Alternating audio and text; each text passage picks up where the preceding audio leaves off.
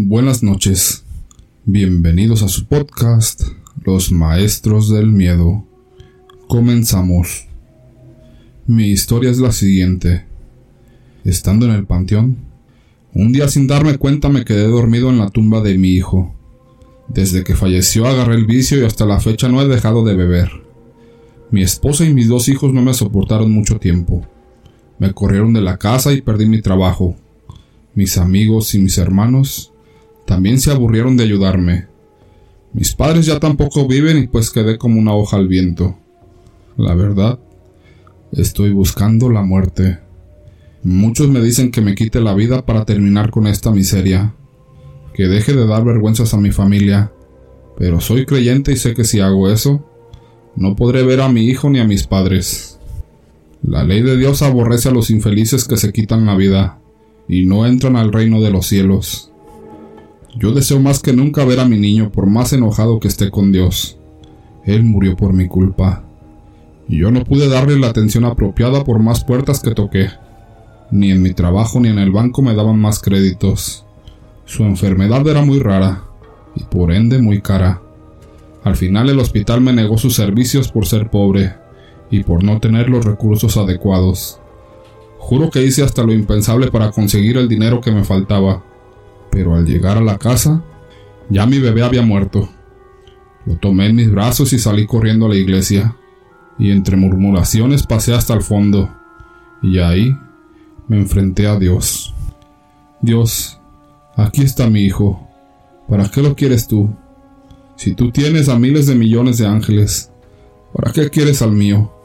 Porque era mío, y tú me lo robaste, tú me lo quitaste y jamás, jamás te lo perdonaré. Nunca más nombraré tu nombre ni te visitaré.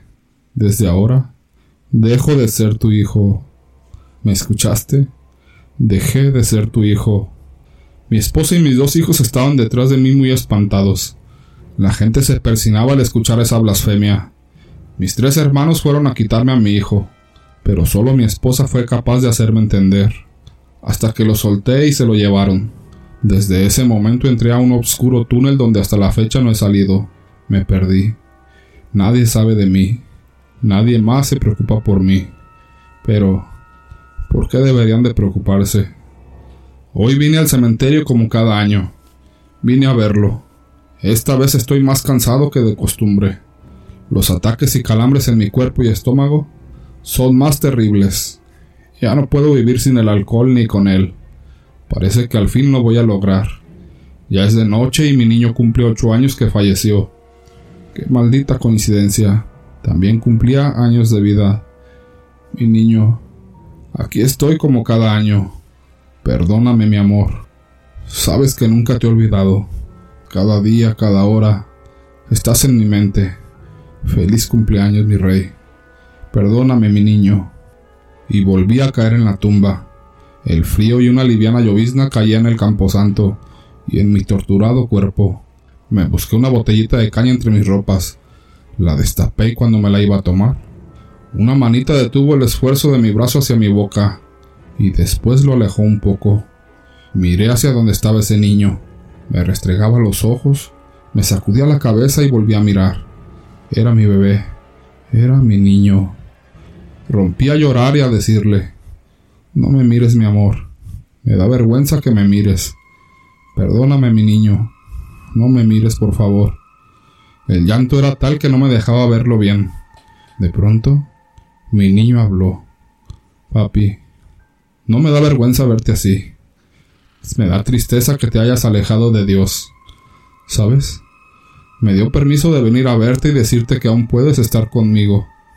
Solo debes arrepentirte de corazón y pedir perdón. ¿Ya estás listo, papito? Sí, mi niño, ya estoy listo. Como pude me hinqué y murmuré con todo mi corazón atormentado y cansado. Perdóname, padre, he pecado. Después mi niño me tomó de la mano y me ayudó a levantarme. Fue algo tan bonito. Ya no me dolía nada. Cargué a mi hijo y nos perdimos entre las tumbas. En la mañana encontraron el cuerpo de aquel borracho, que cada año venía a dormir con su hijo en su tumba, pero esta vez jamás despertará. Segundo relato. A dos días de la muerte de mi esposa, apenas había reunido el valor para leer una carta que me dejó. Era algo raro que ella la hubiese escrito, tal y como si presintiera que la muerte estaba cerca. Probablemente eso me aterraba un poco.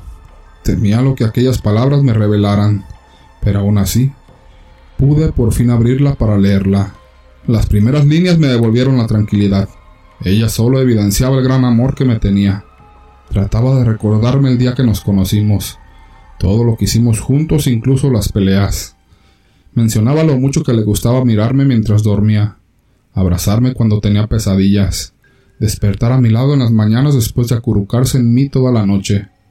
Un par de lágrimas rodaron por mis mejillas. Sin duda, extrañaría su cercanía. Me sería muy difícil sobreponerme a su ausencia, pero nuevamente me tranquilizó leer el último párrafo, en el cual me lanzaba una promesa. Ella juraba que no me abandonaría jamás, que no me permitiría sentirme solo, que seguiría abrazándome a pesar de todo. Después de eso solo venía una amorosa firma, pero ya no podía ni siquiera sujetar la hoja entre mis manos. Lo único que quería era tirarme en la cama y dormir hasta que el dolor pasara. Sin embargo, no podía conciliar el sueño.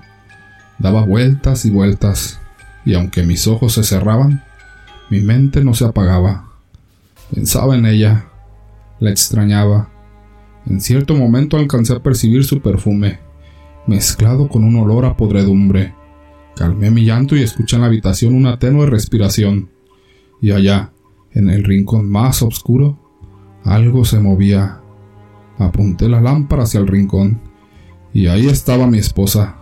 Una figura espectral se había escapado de su tumba y de las garras de la muerte, solo con la intención de cumplir la promesa a su amado y estar conmigo eternamente.